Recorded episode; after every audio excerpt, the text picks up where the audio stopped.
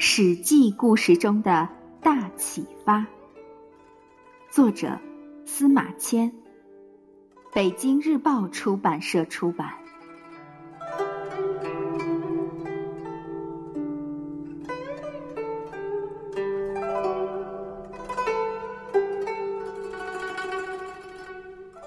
泰伯和于仲，长子泰伯、于仲知古公欲立季历以传昌，乃二人王如荆蛮，纹身断发，以让季历。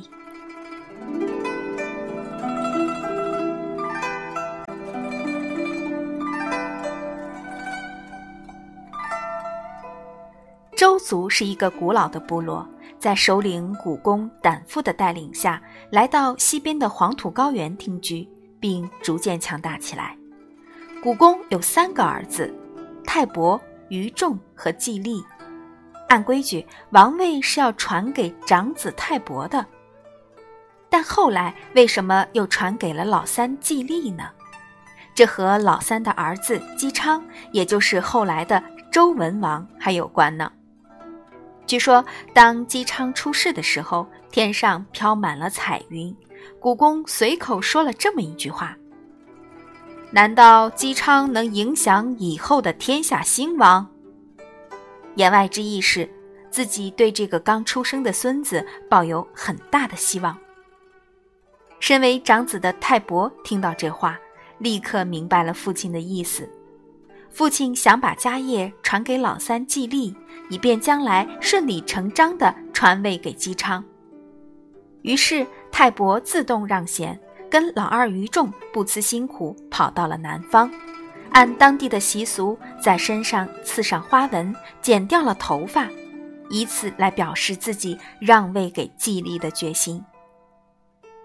泰伯这么重义气，南方有很多人自动跟随了他。由此逐渐发展成一个国家，吴国。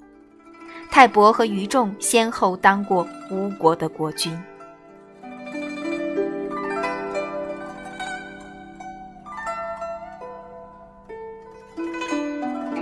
故事启发：